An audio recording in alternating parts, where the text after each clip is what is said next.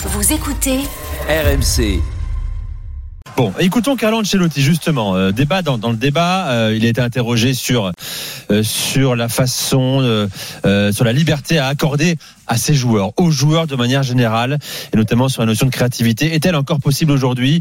Euh, Sinon, euh, pourquoi et à qui est-ce la faute? Écoutez l'entraîneur du Real Madrid. L'erreur que font les entraîneurs de la nouvelle génération, c'est qu'ils donnent trop de consignes aux joueurs quand ils ont le ballon sur leur position et ça bride leur créativité. C'est une chose de donner des consignes sur le positionnement sans ballon. Dans ce cas précis, tu dois donner beaucoup d'informations aux joueurs parce que sans ballon, comme je le répète souvent, il faut de la concentration, du sacrifice, du jeu collectif. Mais avec le ballon, ça dépend de la créativité du joueur. Alors, il ouvre un sujet euh, intéressant. Est-ce qu'aujourd'hui le pouvoir appartient euh, de manière démesurée aux entraîneurs, aux tacticiens, au système, euh, plus qu'aux joueurs à l'époque? Polo parlait des années 70, des années 80, voire 90. Euh, Fred, tu commences et après je fais tourner la parole, bien sûr. Pour, compléter ce que, ce que dit Carlo, et je suis bien sûr d'accord avec lui, un jour on parlait de système. Il me dit, mais tu sais, un système, c'est un dessin qui est sur le tableau. Quand un joueur en fin de deuxième période, un peu fatigué, pendant un moment, il se perd un peu dans le match, il se souvient du, il se souvient du dessin qu'il y a sur le tableau. Il exagère un petit peu, mais voilà, c'était pour le truc, parce qu'il voulait surtout pas enfermer les joueurs dans un système et dans un. Voilà, c'est quelqu'un qui veut favoriser la créativité. Moi, au-delà de la créativité, je pense qu'il y a un mot qui est plus important que la créativité, c'est la liberté du joueur sur la pelouse. C'est vrai qu'aujourd'hui, on a des entraîneurs qui font beaucoup de discours, qui préparent très bien les matchs, c'est super, etc. Mais qui peut-être laissent un petit peu moins de liberté aux, aux joueurs. Ce qu'on a pu voir à un certain moment avec, avec Guardiola, qui est quand même En le- phase de possession, je précise. en hein, phase de ce qu'il possession, oui. Euh, c'est-à-dire que, euh, on, euh, c'est-à-dire que Guardiola, on a vu parfois son équipe. Il a un peu corrigé. Ou quand le plan établi par Guardiola n'était pas exactement celui euh, qui était prévu, que les joueurs pouvaient être un peu, perdus et qu'il y avait moins peut-être de, les joueurs assumaient peut-être moins leurs responsabilités dans spontanément à un moment parce que bah, c'était euh, le, scénario n'était pas celui qu'avait préparé le le- l'entraîneur. Moi, je me souviens du- d'une discussion qu'on avait eu un jour avec, avec Zidane et, et Bettoni. Et Zidane disait, mais franchement, la BBC, Benzema, Bale, euh, Cristiano, je leur dis, je leur donne jamais aucun conseil en attaque. C'est-à-dire, ils n'ont aucune consigne sur l'attaque. Je vais- Il me dit, c'est pas moi qui vais leur dire comment il faut marquer un but. Ils n'ont pas besoin de moi. Ils- C'est naturel chez eux. Par contre, quand on perd la balle, chacun a une consigne. Chacun sait ce qu'il doit faire pour essayer de la récupérer, pour gêner la contre-attaque, etc. Mais au niveau offensif, il faut laisser la liberté aux joueurs qui ont les capacités de Oui. le faire. Oui, alors Fred, euh, lui avait ce luxe-là d'avoir des grands sûr. joueurs devant. Mais bien Euh, sûr. Tu vois, il s'est il s'est un peu planté Oui, à Everton, aussi un petit peu à Naples. Non, non, mais ça l'arrange bien. Non, non, je te parle, bien, non, non, je te de Zizou là. Je te parle de Zizou. Oui, Mais c'est ah oui, d'accord. Zizou, Mais c'est la même c'est philosophie c'est que, qu'Ancelotti. Je vais quand même pas expliquer à Cristiano C'est Ronaldo. plus facile. Oui, mais même, mais excuse-moi, un buteur, même un Rossellou, j'ai une connerie, Rossellou. Rossellou, il sait très bien où, il met sa, où mettre sa tête quand il y a un centre. Tu vois ce que je veux dire? Tout n'a pas besoin d'être euh, inscrit dans un scénario. Et moi, je suis d'accord avec Ancelotti. Il y a aujourd'hui chez un entraîneur une volonté de maîtrise absolue d'un scénario qui enlève de la liberté aux joueurs. Bon, qui veut réagir? Euh, moi, je veux bien. Vas-y, Johan. Euh, parce que quand on a vu la, la, le déclat d'Ancelotti, moi j'en ai parlé avec des entraîneurs et tous m'ont dit on peut être d'ac- d'accord sur une petite partie avec Ancelotti, mais il est bien gentil, Carlo. On n'a pas tous Vinicius et Rodrigo devant Eh oui. pour compter sur leur créativité individuelle. Euh, Aujourd'hui, quand tu es entraîneur de Lorient, euh, t'as pas Vinicius devant, donc tu laisses pas faire tes attaquants parce qu'ils n'ont pas la même qualité individuelle devant. Ce qui est évident, c'est que c'est toujours le joueur qui prend la décision sur le terrain. Le rôle d'un entraîneur aujourd'hui, de manière euh, générale, euh, après on peut être d'accord ou moins avec la définition que je donne, mais c'est de créer une sorte de hum, de langage commun, une pensée, euh, oui, une pensée commune, euh, présenter des situations. Je parle que avec ballon, hein, évidemment, puisque sans ballon, ça fait un peu moins de, de débat. Bah oui. Euh, présenter, pr- présenter, pardon, une, des, des situations offensives, des réponses adaptées. Et après, c'est toujours le joueur qui va décider quoi faire à l'instant T.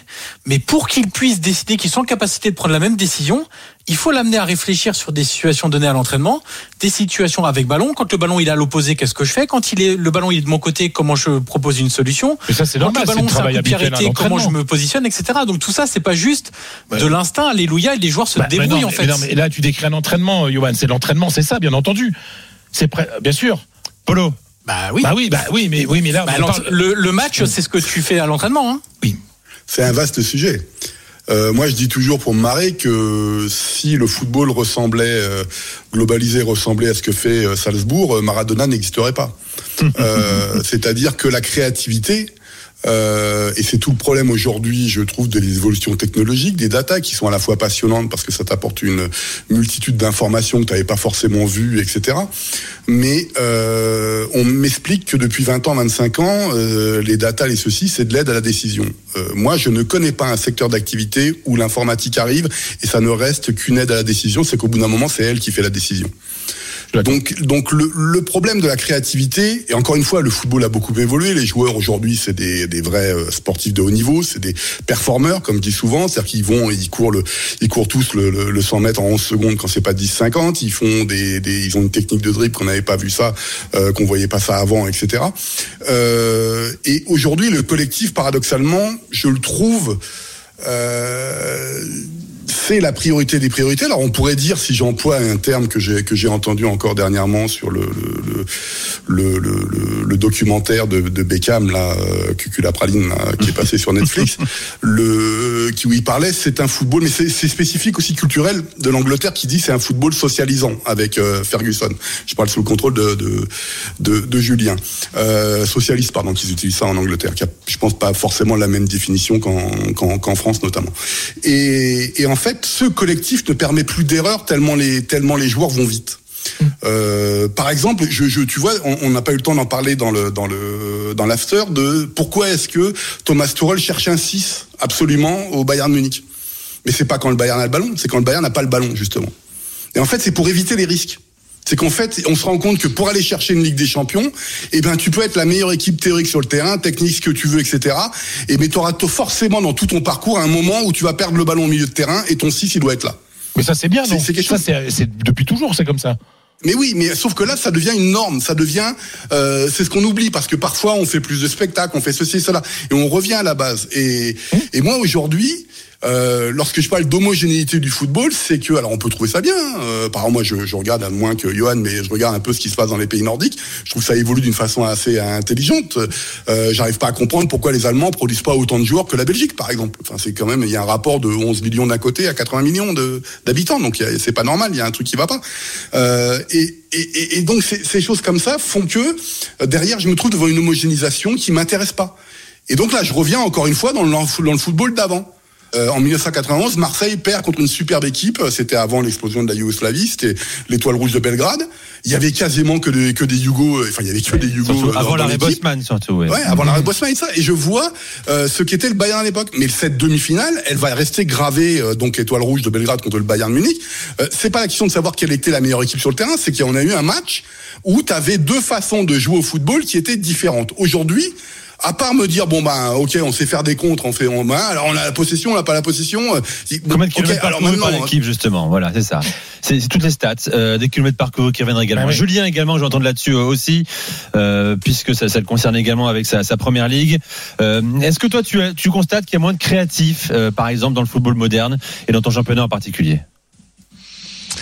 Pas du tout, moi. C'est pour ça que je comprenais pas trop en fait le débat. Je, Ouais, sais pas. alors, encore une fois, Bah oui, mais- tout. Bah oui. Non mais moi, ouais mais je regarde les autres championnats et même si je vous rejoins sur quelques sur quelques sur quelques points, bon, je sais pas. Moi j'aime que les, jeunes- les entraîneurs jeunes ou vieux essayent de en tout cas cherchent essayent d'avoir le contrôle à la perte du ballon. Quand ils ont le ballon j'aime que on a fait un, un podcast. J'ai- j'étais gentiment invité par Johan sur son podcast euh, l'autre jour pour parler des Herbie d'ailleurs il faut que tout le monde l'écoute hein. c'était euh, pas parce que je suis dessus avec Johan Ouais, hein, mais c'était fantastique ouais. Catch EPP, c'était vraiment bien sur des herbies. Et voilà, on a, on a un petit peu décrypté tout ça.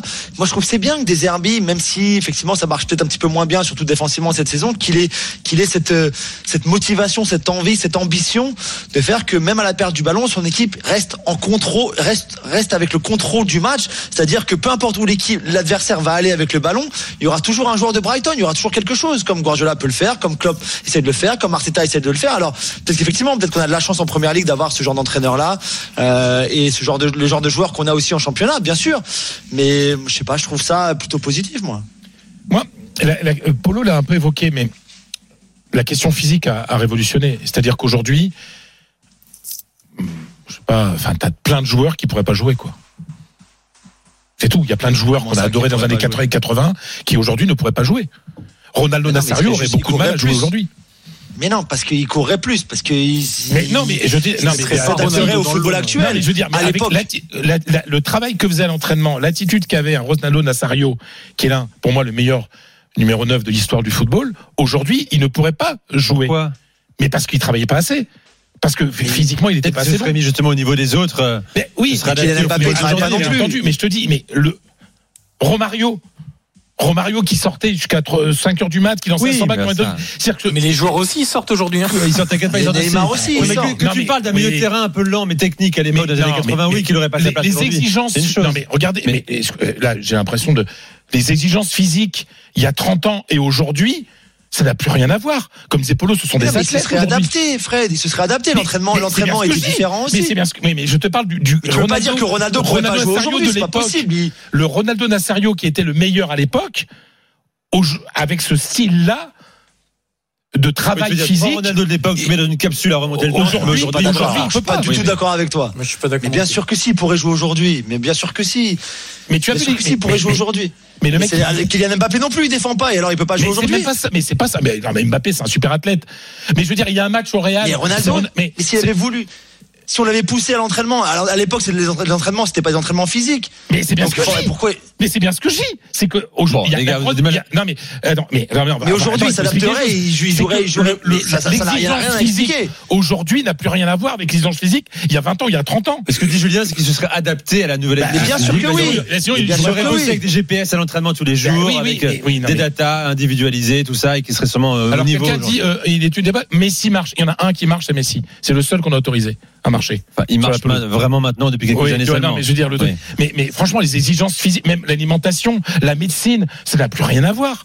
Bien sûr, ça c'est un constat. Ça, c'est un Bah, constat. Le, je veux dire, le le- suivi individualisé n'est Bon, plus le même qu'à l'époque. Enfin, je veux dire, C'est ce qu'on développe aussi. C'est un football de Alors, science aujourd'hui. Est-ce que c'est bien ou pas? Parce que quand on parle de la robotisation des joueurs, est-ce que c'est bien ou pas? Je ne juge pas. Mais simplement qu'aujourd'hui, un joueur est, est- est quasiment un robot étudié par plein de médecins, avec euh, plein de calculs, avec plein d'informatique, avec une, euh, avec une alimentation très précise, avec, avec plein de trucs, qui n'a plus rien à voir avec ce qu'il y avait il y a 20 ans ou 30 ans. Je, je dis pas ça, je pose la question. Allez, Est-ce que cela favorise le football ou pas? J'en sais rien. on poursuivra une autre fois. hein. C'est un débat qu'on aurait pu mener pendant pendant deux heures.